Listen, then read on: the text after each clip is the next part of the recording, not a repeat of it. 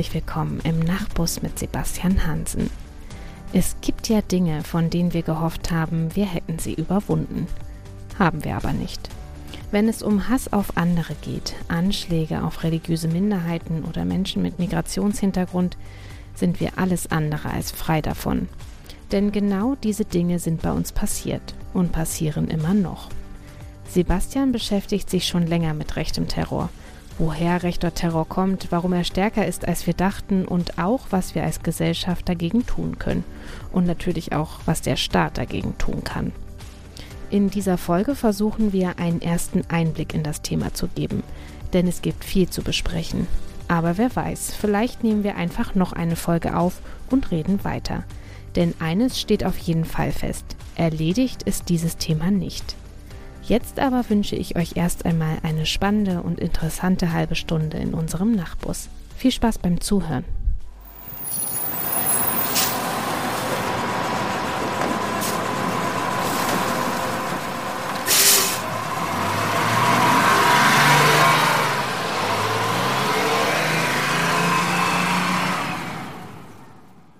Hallo Sebastian. Hallo Sophia. Wie aufgeregt bist du eigentlich, wenn man, also wie aufgeregt ist man, wenn man für den Bundestag kandidiert? Mm, ich glaube, es ist an einzelnen Punkten sicherlich. Also wenn jetzt die Listenaufstellung dann kommt, das ist mit Sicherheit nervenaufreibend oder auch dann der Wahltag. Aber ansonsten ist es ja nichts, was jetzt irgendwie plötzlich von einem Tag auf den anderen so ist, dass man für den Bundestag kandidiert, sondern das überlegt man sich ja relativ langen Zeitraum. Insofern gewöhnt man sich dran. Wir haben ja gesagt, ähm, dass wir immer ein bisschen was von dir erzählen wollen. Jetzt wissen wir ja schon, dass du keine Serien guckst. Und Lieblingsfilme war auch ein bisschen schwierig. Deswegen werde ich Tja. die Frage heute ein bisschen offener halten. Was ist denn dein größtes Laster? Puh, sehr schwierig zu beantwortende Frage. Vielleicht, dass ich keinen Sport mache tatsächlich, das aufgegeben habe. Ich glaube, das ist tatsächlich ein größeres Problem, was ich eigentlich auch beheben sollte. Aber da fehlt äh, die Zeit für so Sachen, die mir Spaß machen, wie Mannschaftssport und die Motivation für alles andere.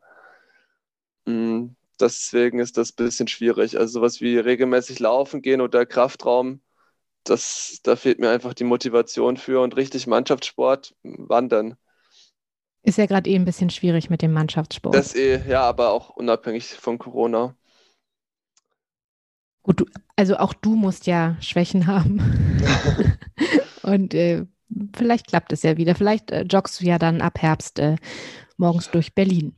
Wer ja, weiß. ich glaube nicht, dass ich die Motivation dafür habe. Naja, mal gucken, mal gucken. Ich schreibe dir immer eine, immer eine WhatsApp und sage, hier komm. Ja. Heute, heute ist es soweit. Wir wollen in der Folge heute über das Thema reden, äh, rechter Terror in Deutschland. Ja. Und ich habe mich da noch mal ein bisschen eingelesen und für dich ist das ja schon viel, viel länger ein Thema. Das ähm, behandelst du ja auch regelmäßig auf deinen Social-Media-Profilen, wenn du, ich glaube, immer montags hast du das eine Zeit lang gemacht, so einen Rückblick ähm, auf die vergangene Woche, was in was so passiert ist, was dieses Thema angeht und dass Rechtsextremismus eben leider nicht erledigt ist, das wissen wir eben seit spätestens seit den NSU-Morden oder Anschlägen wie äh, in Halle und Hanau. Jetzt hast du mir im Vorgespräch ja erzählt, dass ähm, es Gruppen wie den NSU nicht erst seit gestern gibt. Was meintest du denn damit? Also was tatsächlich sehr, also oft vernachlässigt wird, ist die ganze rechte Terrorszene, die so in den 70er, 80ern entstanden ist. Das Oktoberfest-Attentat zum Beispiel kam ja aus dem Umfeld der Wehrsportgruppe Hoffmann. Das ist eines der schlimmsten rechtsextremen Attentate der Geschichte der Bundesrepublik. Und äh, das wird in der Wahrnehmung von rechtem Terror in der Öffentlichkeit eigentlich sehr oft vernachlässigt, obwohl diese Gruppen gefährlich waren und wie gesagt, eben Anschläge begangen haben. Auch die Ermordung äh, von Schlomo Levin zum Beispiel in Erlangen ähm, ging ja auf das äh, Konto der Wehrsportgruppe Hoffmann im Endeffekt, beziehungsweise aus dem Umfeld der Wehrsportgruppe. Und diese ganzen Sachen wurden eigentlich nie richtig aufgeklärt und nie wirklich verfolgt. Also ähm, beim Oktoberfest-Attentat hat man sich dann darauf festgelegt, dass Gundolf Köhler, der eben die Bombe gezündet hat und dabei ums Leben kam, ein Einzeltäter war. Wie so oft hat man sich keine Mühe gemacht, dann nach den Strukturen hinter dem Täter zu suchen. Ich denke daher, wenn man sich ein bisschen mehr Mühe gemacht hätte, hätte man da einiges gefunden. Und so blieb das alles im Dunkeln. Und das war ja alles im Endeffekt vor der Wiedervereinigung. Nach der Wiedervereinigung war dann der, also die ehemalige DDR ein sehr starkes äh, Betätigungsfeld für die westdeutsche extreme Rechte, die dann dort sich angesiedelt hat und versucht hat und ähm, Strukturen aufzubauen. Und das dann da leider auf sehr fruchtbaren Boden gefallen ist mit sehr vielen Menschen, die, glaube ich, will das damit nicht entschuldigen, aber es ist eine Tatsache mit sehr vielen gerade jungen Menschen, die halt wenig Perspektiven hatten und ähm, teilweise halt in, in, in, Städten waren, wo halt äh, die diejenigen, die Perspektive hatten, sind weggezogen und übrig blieben halt alle, die keine Perspektiven hatten. Und da fiel es dann leicht, ist, äh, viele Jugendliche für so eine rechtsextreme Welt sich zu begeistern und aus diesen, aus der 90er-Jahre-Stimmung, Anfang der 90er, wo sehr wenig eigentlich gegen Rechtsextremismus in Ostdeutschland getan wurde, äh, wo so komische Modellprojekte äh, waren, dass man irgendwelche Jugendzentren den Rechten überlassen hat, daraus ist dann halt eine Szene entstanden, die immer gewalttätiger und immer gefährlicher wurde und aus der dann im Endeffekt auch der NSU entstanden ist. Und denke mal, die Geschichte des NSU ist dann doch äh, zum Glück inzwischen sehr bekannt mit den ganzen Morden und der Untätigkeit der Behörden. Das ähm, setzt sich ja auch fort. Also nur weil der NSU dann aufgeflogen ist, es wurde ja nie wirklich aufgeklärt. Es gab immer nur die, also es gab immer nur die, die Kerntheorie der Sicherheitsbehörden, das waren drei TäterInnen, also Beate Zschäpe, Uwe Mundlos, Uwe Böhnhardt. Und ansonsten, ja, ein paar UnterstützerInnen und das war es dann. Aber dass das ein sehr großes Netzwerk war, das teilweise auch weiter besteht, das ganze Umfeld, das es das noch gibt, das äh, ist, oder was heißt, das ist nicht so auf dem Schirm der Sicherheitsbehörden. Ich glaube schon, dass sie das schon teilweise auf dem Schirm haben, aber sie, es hat sie halt das hat halt nie wirklich in die Ermittlungen ein, eingeflossen. Und zum Beispiel auch der, der Mörder von äh, Walter Lübcke war auch im NSU-Umfeld jahrelang aktiv oder im weiteren Umfeld des NSU. Und diese ganzen Verbindungen, die, diese Verbindungen aufzuklären, das ist eine sehr starke Aufgabe oder immer noch eine sehr starke Aufgabe und das ist bisher nicht geschehen. Und dann kommen halt neuere Phänomene dazu, wie das, was in Halle und Hanau passiert ist, dass Täter, die keinen großartigen Anschluss äh, zu wirklich Gruppenstrukturen hatten, äh, sich vor allem im Internet in den dortigen Strukturen radikalisiert haben und dann eben ja zur Waffe gegriffen haben oder sich selber Waffen gebaut haben, um eben die Menschen, die sie töten wollten, im Fall von Hanau, äh, migrantisch gelesene Menschen, im Fall von äh, Halle Jüdinnen und Juden eben versucht haben zu töten oder auch getötet haben. Das kommt noch oben drauf. Ja, oder Walter Lübcke, der ja eben als, als Unterstützer der, äh, genau, von ja. der Bundeskanzlerin Angela Merkel galt. Ähm, da kommt ja dann immer dieses äh, Taten statt Worte. Einer muss es jetzt mal tun, so nach dem Motto. Und, äh, ja, daraus. genau. Das Was, weil du meintest, ähm, bei der einen Geschichte mit dem Einzeltäter, und das war ja kein Einzeltäter, weil irgendwo muss das ja herkommen. Das war ja auch so eine Geschichte, die so, so schockiert hat, auch als es zu den NSU-Morden kam, dass zunächst ja nur im Umfeld der Opfer ermittelt wurde und das alles in, bei ihnen gesucht wurde sozusagen und das andere gar nicht, also dass es eben Rechtsextremismus war, gar nicht in Erwägung gezogen wurde, was ja Angehörige unheimlich verletzt hat und ja doch auch einiges über bestehende Strukturen aussagt sehr interessant, äh, Günter Beckstein, der damals Innenminister von Bayern war, hat nach einem der NSU-Morde auf den Bericht, den er darüber bekommen hat, als Innenminister an den Rand geschrieben, ist fremdenfeindlicher Hintergrund äh, denkbar, bitte mir genau berichten. Und selbst, und wenn halt, also das wurde natürlich berichtet, dass es nicht denkbar sei, logischerweise. Äh, und selbst wenn halt selbst jemand, der wirklich stockkonservativ ist und nicht unbedingt nah dran am Geschehen als Innenminister natürlich auf diese Idee kommt, fragt man sich schon, warum die Polizei und äh, die Sicherheitsbehörden nicht draufgekommen sind, dass es rechtsextreme Morde sein könnten. Ich denke, da ist einfach ein gewisser institutioneller Rassismus, ähm, latenter Rassismus vorherrschend, dass man halt, wenn jemand, der migrantisch gelesen wird, umgebracht wird, dass man dann immer gleich an irgendwelche türkische Mafia oder so in Anführungsstrichen denkt, das ist halt leider offensichtlich, oder zumindest war es damals leider offensichtlich ziemlich tief verankert in den Behördenstrukturen. Und es äh, offenbart halt auch ein, oder zumindest damals ein erschreckendes Nichtwissen in Bezug darauf, wie halt Rechtsextreme vorgehen könnten. Und es müsste eigentlich immer, immer wirklich, wenn jemand umgebracht wird, der in das, äh, ja, in das Opferprofil von Rechtsextremen passt, äh, da sehr genau ermittelt werden, ob das möglicherweise einen extrem rechten Hintergrund hatte.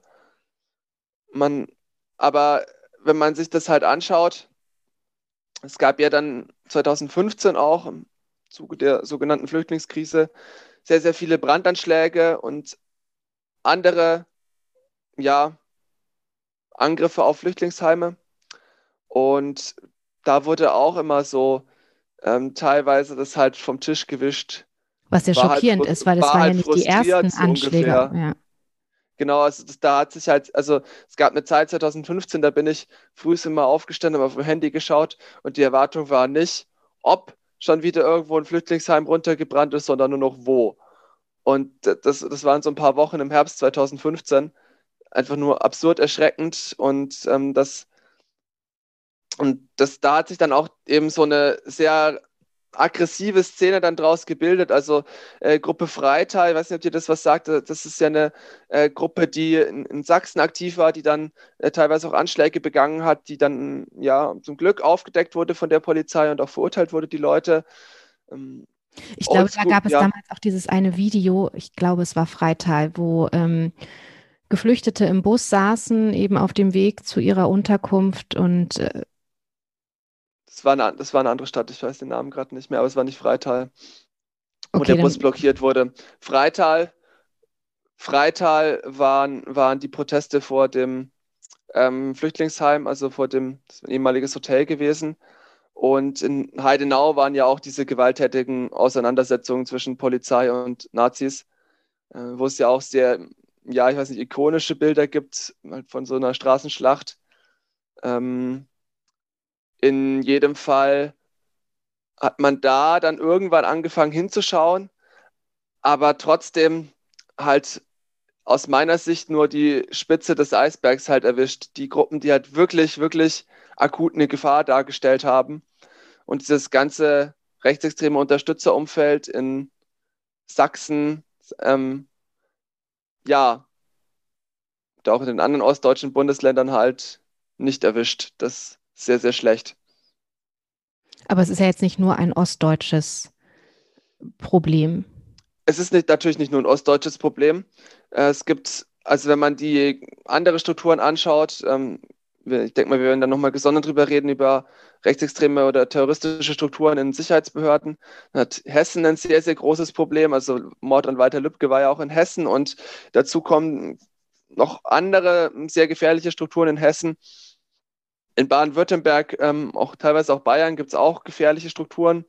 Ähm, zum Beispiel in, in Bamberg ähm, gab es eine Struktur, äh, die sich Weiße Wölfe Terror Crew nannte, die auch aufgeflogen ist. Die haben leider nur sehr geringe Haftstrafen bekommen.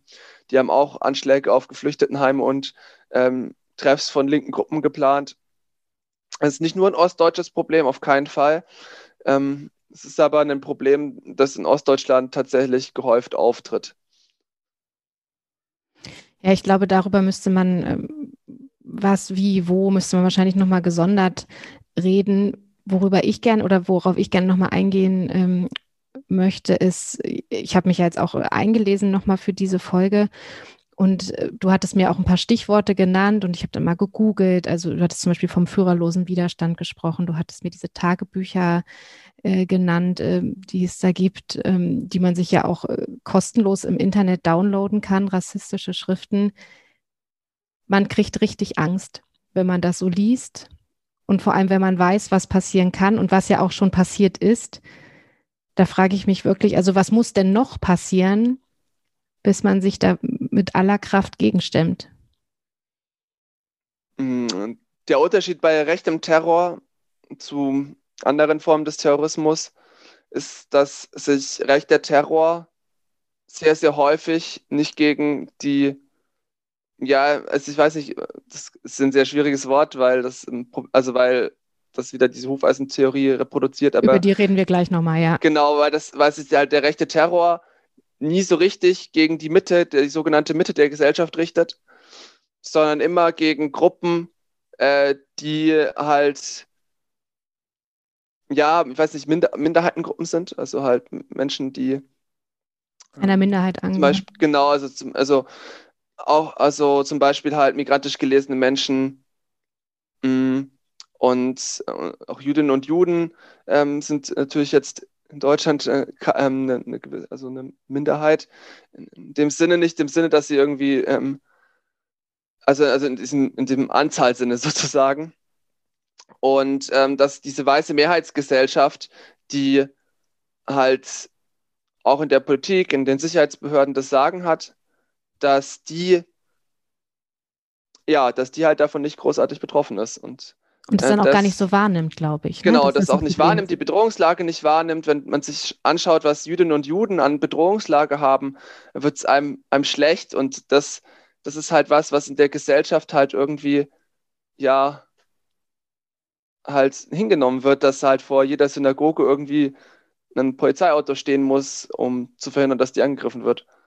Und solche Sachen, das, das ist halt ganz schlimm und das wird halt von der Mehrheitsgesellschaft einfach akzeptiert und nichts dagegen getan. Und äh, dann, äh, wenn sich das halt auch in die Sicherheitsbehörden, in den Sicherheitsbehörden fortsetzt, dann es, wird das halt nicht als großes Problem ernst genommen und dann entstehen halt solche terroristischen Strukturen und bestehen halt fort.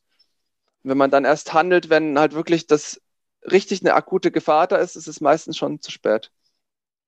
Eine Initiative ähm, gab es ja von der Bundesregierung, das Demokratiefördergesetz sollte kommen, kommt jetzt doch nicht, weil, ähm, so war der Meldung ähm, auf Spiegel Online zu entnehmen, treibt die Union die Sorge um, dass sie damit zu linke Organisationen unterstützen würde. Und ich glaube, jetzt können wir doch nochmal auf diese Hufeisentheorie kommen. Vielleicht kannst du die mal ein bisschen erklären und dann vor allem eben auch, was du dazu denkst, über das Demokratiefördergesetz und vor allem, dass es jetzt doch in dieser Legislaturperiode zumindest nicht mehr kommen wird, wahrscheinlich. Ja, die, die Hufeisentheorie ist ja basically, ähm, es gibt irgendwie eine Mitte der Gesellschaft, das ist die gute Mitte, da ist alles, alles Paletti, alles toll und alles gut politisch. Und dann gibt es die Linksextremen und die Rechtsextremen und die sind gleich schlecht. So, das ist die Hufeisentheorie im Endeffekt. Werden gleichwertig gegenübergestellt. Genau, gleichwertig gegenübergestellt. Und die Mitte wird völlig freigesprochen von irgendwelchen ja, demokratiefeindlichen oder menschenverachtenden Haltungen.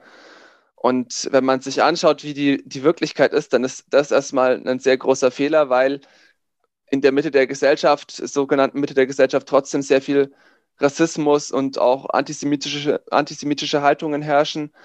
Wenn man sich anschaut, was auf diesen sogenannten Querdenken-Demos rumläuft, das sind Menschen, die ja, äh, die wahrscheinlich zur sogenannten Mitte der Gesellschaft zählen würden.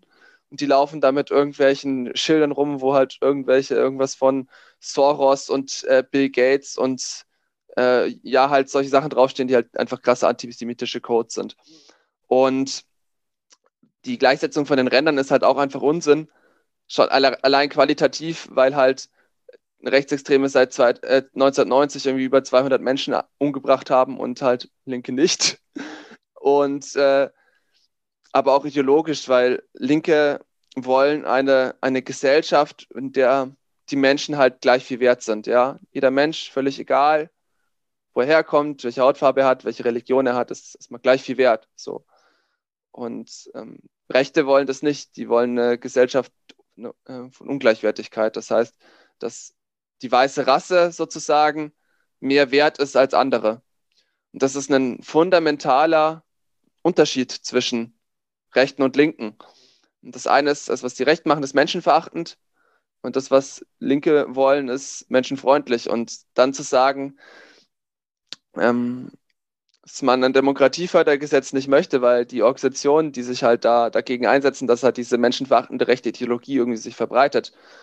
Logischerweise sind die in einer gewissen Art und Weise links, weil sie eben genau das Gegenteil wollen, eine, eine, eine, eine Gesellschaft, in der alle Menschen gleich viel wert sind. Und das ist halt irgendwie gewissermaßen links. Und wenn die Union dann sagt, das wollen wir nicht unterstützen, weil uns das zu links ist, dann zeigt es halt ein sehr erschreckendes Bild davon, wie halt eine Gesellschaft im Idealfall funktionieren könnte oder halt halt auch nicht funktioniert, wenn man halt diese wenn man diese Ungleichwertigkeit irgendwie auch noch fördert, dadurch, dass man nichts dagegen tut, tun will, weil einem die Gleichwertigkeit von Menschen zu links ist. Das äh, tut mir leid, da hört es halt auch irgendwann auf. Und das ist symptomatisch, also es ist tatsächlich erschreckend, auch symptomatisch. Das Innenministerium hatte dem Gesetz ja zugestimmt. Das ist das Innenministerium von Horst Seehofer, der gerne mal 69 Afghanen an seinem 69. Geburtstag abschieben lässt. Die hatten dem zugestimmt und die Unionsfraktion im Bundestag hat es dann platt gemacht. Das ist einfach nur peinlich und auch einfach unverschämt gegenüber den ganzen Organisationen, die sich hier äh, Jahr für Jahr anstrengen, Projekte zu machen, die halt sich gegen diesen rechtsextremen Hass wenden, die die Fördergelder immer wieder neu beantragen müssen, teilweise sie nicht mehr kriegen, dann Projekte kaputt gehen, die eigentlich richtig gut sind. Das ist ein super großes Problem, dass das nicht auf die Reihe gekriegt wird und einfach ein riesiger Schaden, den die Union da verursacht. Es kommt ja immer das Argument, ähm, wenn man von, von rechtem Terror spricht oder Rechtsextremismus, ähm, ja, aber der Linksextremismus und dann wird man, äh, wird zum Beispiel auf Bilder verwiesen, wie sie damals ähm, um die Welt gingen, als der G7-Gipfel in Hamburg stattgefunden hat. Äh, das wird ja dann immer so gegenübergestellt. Ja, wird's. Ähm, ist aber wird halt dadurch nicht richtiger. Ganz einfach, weil halt die ähm, Ideologie an sich halt einfach eine unterschiedliche ist. Und nur weil man halt lustige Bilder gegenüberstellen kann, ändert das an der Ideologie halt nichts. Und die Ideologie von Rechten ist menschenverachtend und die von Linken nicht. Da beißt die Maus halt wenig Faden ab. Und ähm, von den, wenn man da, das ist einfach im Endeffekt halt Whataboutism und halt eine krasse Verharmlosung von Rechtsextremen, die wie gesagt seit 1990 über 200 Menschen umgebracht haben. Und es gibt ja nicht nur, das muss man halt auch noch sehen, das sind halt nicht nur die großen Anschläge, so Halle, Hanau, Lübcke, die viel Aufmerksamkeit kriegen, ja, das, oder, oder auch München, das Attentat in München hat Jahre gebraucht, bis man das überhaupt als rechtsextremen Terror angesehen hat. Also das war halt offensichtlich, dass der Attentäter vor, sich vor allem halt migrantisch gelesene Menschen ausgesucht hat, um sie umzubringen und auch aus, aufgrund einer rassistischen Ideologie gehandelt hat. Man hat irgendwie drei oder vier Jahre gebraucht. Ich glaube, glaube, es waren, ich weiß gerade gar nicht, wie viel es waren, aber man hat mehrere Jahre gebraucht, ähm, bis dieses Attentat dann von dem Staat als rechtsextrem anerkannt wurde. Es gibt ja auch noch diese ganzen anderen kleinen, kleinen Morde, ja, also was heißt kleine Morde, aber wo halt jemand ermordet wird und es halt nicht groß auffällt, da wird halt jemand ermordet, das ist halt ein rechtsextremes Motiv und das wird dann vielleicht im Gerichtsverfahren aufgedeckt, vielleicht auch nicht, weil naja, der Richter das halt vielleicht nicht so wichtig sieht oder so.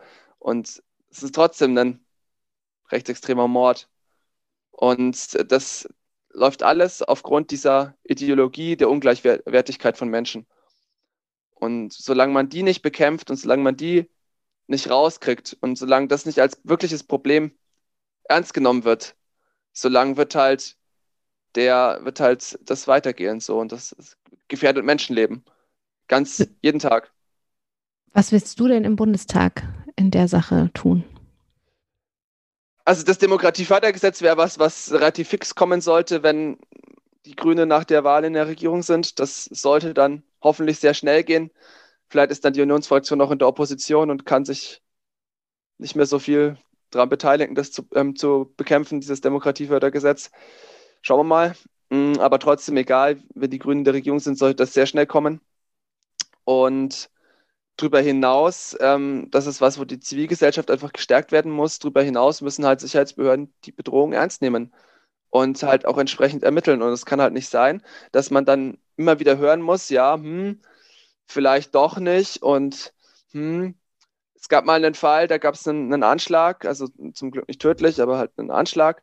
Und da wurde ein Hakenkreuz hingemalt auf die Rückseite des Gebäudes. Die Vorderseite wurde angegriffen, auf die Rückseite wurde ein Hakenkreuz gemalt. Und dann hat haben die Behörden gesagt, ja, das ist nicht rechtsextrem, weil das, das Hakenkreuz wurde ja auf die Rückseite gemalt. Und vorne wäre es rechtsextrem gewesen, oder? Ja, weiß ich nicht, ob es dann, ob sie eine andere Ausrede gefunden hätten, aber zumindest haben sie ja gesagt, es ist nicht rechtsextrem, weil das Hakenkreuz wurde ja auf die Rückseite des Gebäudes gemalt. Und solche Fälle, ähm, ich kann das gleich nochmal raussuchen, äh, solche Fälle sind halt, also das, völlig abstrus und das muss es halt ändern. Und wer halt solche, solche Sachen nicht ernst nimmt, der hat halt, sollte halt keine Verantwortung mehr tragen in den Sicherheitsbehörden. Ganz einfach, Ende. Und da muss halt ein komplett anderer, anderer Geist einziehen. Da muss, muss auch bei den Behörden sehr genau in der Ausbildung darauf eingegangen werden, was ist das Problem und wie kann man dagegen vorgehen. Das zeigt sich jetzt auch wieder bei diesen ganzen Querdenken-Leuten. Das sind sehr starke antisemitische Ressentiments, die da verbreitet werden. Das sind alles ideologische Versatzstücke, die sehr gut anschlussfähig sind für die extreme Rechte. Und das ist tatsächlich auch was, wo auch Gewaltbereitschaft daraus erwächst. Also ein, ein mir befreundeter Fotojournalist wurde jetzt auf dieser Querdenken-Demo Kassel ziemlich krass verprügelt. Ähm, ein, bei diesen, bei der Bahnstrecke zwischen Werneck, also Werneck, äh, bei Golzhausen über Werneck nach äh, Gemünden wurde ja so ein, ja, die Bahnstrecke versperrt mit so einer Blockade, wo dann ein Zug drüber gefahren ist.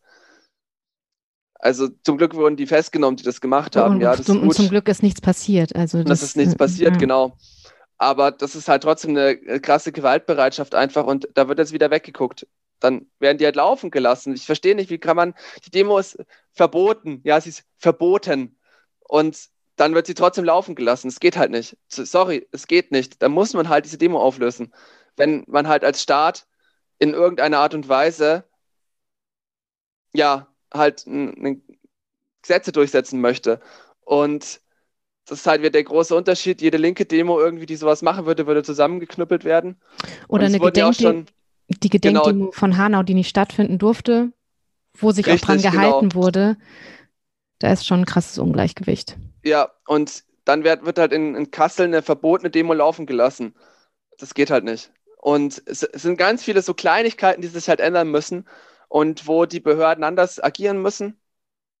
Und äh, das, ich denke mal, dass man das im Bundestag mit sehr vielen kleinen Schritten halt durchsetzen kann und muss. Hm, Geht es auch sehr viel halt um ein Umdenken. Das Demokratiefördergesetz wäre so, denke ich, das Erste, was man machen kann. Aber dann auch in der Ausbildung. Der Verfassungsschutz, das ist auch nochmal ein sehr, großes, sehr großer Punkt, den man ändern müsste. Der Verfassungsschutz hat sich jetzt, sagen wir mal, freundlich ähm, nicht so hervorgetan bei der Bekämpfung von rechtsextremen Strukturen in der Vergangenheit. Ähm, unfreundlich formuliert würde man sagen, der Verfassungsschutz hat sehr viel dazu beigetragen, den NSU mit aufzubauen. Und ich glaube mal, dass man da bei der Behörde einfach komplett neue Wege ge gehen muss, einen personellen Neuanfang ähm, wagen sollte, die Behörde zerlegen sollte in unterschiedliche Teile und dann da mal auch wirklich wissenschaftlich vorgehen sollte und nach, nach Phänomenbereichen arbeiten sollte. zum Beispiel, dass man halt so Antisemitismus, eine neue wissenschaftlich arbeitende Behörde hat oder ein Wissenschaftsnetzwerk, je nachdem, wie man das dann aufzieht. Es gibt verschiedene Modelle, dass man das eben von dieser krassen Gefahrenabwehr trennt. Die geben ja immer diese Verfassungsschutzberichte raus und erzählen da was, wie schlimm ähm, zum Beispiel halt Antikapitalismus ist und setzen dann feine Sahne Fischfilet in den Verfassungsschutzbericht, was halt völlig abstrus ist. Äh, und die, die und, äh, Punk-Band Punk ist es, glaube ich. Ne? Genau, richtig. Und wenn man das zum Beispiel aufspalten würde, das ist was, was ich sehr gerne sehen würde, dass man sagt, okay, wir machen jetzt, trennen diesen Verfassungsschutz auf, es bleibt vielleicht eine kleine Behörde äh, übrig, die extrem gut kontrolliert ist, parlamentarisch, extrem enge Grenzen hat äh, für Spionageabwehr und Gefahrenabwehr. Ähm, es ist ja in Deutschland nach 1945 entschieden worden äh, durch die Alliierten, dass man Pol Polizei und Geheimdienst trennt aus den schlechten Erfahrungen, die man mit der Gestapo gemacht hat. Und das sollte man aufrechterhalten. Deswegen halt so eine sehr, sehr gut kontrollierte Behörde. Das muss wirklich mit, an enorm kurzer Leine mit enorm engen Grenzen gehalten werden, damit sich da nichts verselbstständigen kann. Und äh, die eben für Gefahren- und Spionageabwehr zuständig ist und diesen politischen Teil, die Verfassungsschutzberichte, dass man die auslagert an eine wissenschaftliche Behörde, die diese Hufeisentheorie endlich mal Hufeisentheorie sein lässt und nach wissenschaftlichen Kriterien arbeitet, die belegbar sind, nach Phänomenbereichen, die zu Antisemitismus zum Beispiel arbeitet, zu Rassismus arbeitet und nicht nur irgendwelche Ränder der Gesellschaft angebliche betrachtet, sondern die komplette Gesellschaft, wo sind welche Probleme. Das wäre sinnvoll und dann würde sowas wie halt der NSU möglicherweise dann auch nicht mehr passieren. Das ist vielleicht auch noch ein Punkt, denn das muss man sich halt überlegen. Der Verfassungsschutz ist beim NSU und geht heutzutage immer noch eigentlich so vor, aber beim NSU sehr extrem so vorgenommen gegangen. Sie wollten Quellen haben. In der Nazi-Szene, also haben sie irgendwelche Nazis angeworben, die ihre äh, Freunde verpfeifen und haben denen dafür Unmengen Geld gegeben, sonst machen die das halt nicht, ja. Und das Geld wurde dann zum Beispiel von Tino Brandt ähm, dafür verwendet, die, also die rechtsextremen Strukturen in Thüringen aufzubauen, aus denen dann der NSU hervorging. Und gleichzeitig, wenn der Verfassungsschutz halt über seine Quellen Kenntnis von Aktionen hatte oder von Gruppen hatte, die gefährlich sind und die das auch strafbar gewesen wäre, haben sie das oft nicht der Polizei gesteckt. Weil wenn die Polizei das gewusst hätte, hätte die Polizei natürlich hingehen müssen und die ganzen Leute verhaften müssen und anklagen müssen. Logisch, das, das, die haben die Pflicht dazu, ja. Dann wäre aber die Quelle des Verfassungsschutzes futsch gewesen. Und solange der Verfassungsschutz halt Informationen sammelt, anstatt Informationen zu verwerten, solange ist er halt unbrauchbar. Bringt halt nichts. Und äh, das muss endlich durchbrochen werden. Es darf halt nicht mehr so eine Behörde sein, die Informationen sammelt und veraktet und dann sich freut, dass sie Informationen hat, aber nichts damit anfängt. Sondern wenn man sowas macht, dann muss es halt eine, eine Behörde zur Gefahrenabwehr sein und ähm, zur Spionageabwehr. Und äh, ich glaube auch, dass es sowas wie V-Leute-Wesen wenn man sich anschaut, was man aus was halt antifaschistische Recherchegruppen aus öffentlichen Quellen zusammensuchen können, ja. Also brauchen sich vor dem V-Leute-Wesen des Verfassungsschutzes wirklich nicht zu verstecken. Und ich verstehe nicht, warum man dann immer noch mit viel Geld irgendwie die rechte Szene finanziert. Das gehört abgeschafft, das V-Leute-Wesen. Ich glaube, das ist tatsächlich nochmal ein Riesenthema, über das man oder über das wir nochmal sprechen sollten. Verfassungsschutz, Sicherheitsbehörden, ja. wie es da aussieht mit rechten Umtrieben. Danke dir auf jeden Fall für heute. Ich glaube, das war jetzt ziemlich viel für eine Folge. Vielleicht müssen wir noch eine zweite machen. Ich weiß es nicht. Bestimmt irgendwie nochmal zu einem Teil des Themas. Das ist ein sehr, sehr vielschichtiges Thema und breit.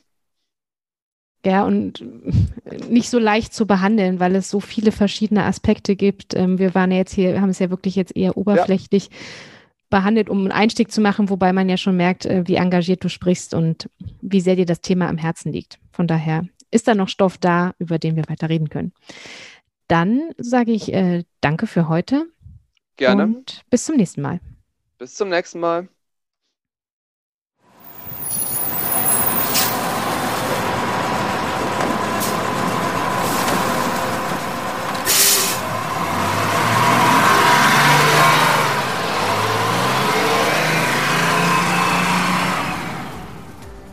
Wie geht's euch mit diesem Thema? Ich habe danach erst einmal weitergelesen, weil ich gemerkt habe, dass mich das Ganze doch ziemlich umtreibt, auch wenn manches nur schwer zu ertragen ist.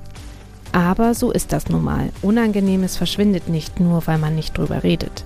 Deswegen finde ich es auch so gut, dass Sebastian einen seiner Schwerpunkte auf Innenpolitik legt. Übrigens, am Wochenende findet die Landesdelegiertenkonferenz der Grünen in Bayern statt. Dort wird auch über die Landesliste für die Bundestagswahl abgestimmt. Falls euch das interessiert, schaut gern mal auf grüne-bayern.de vorbei. Da gibt es dann auch einen Livestream. Und ansonsten halten wir euch natürlich auch auf Sebastians Webseite auf dem Laufenden www.sepp-hansen.de. Ich wünsche euch ein schönes Wochenende. Bis zum nächsten Mal in unserem Nachbus.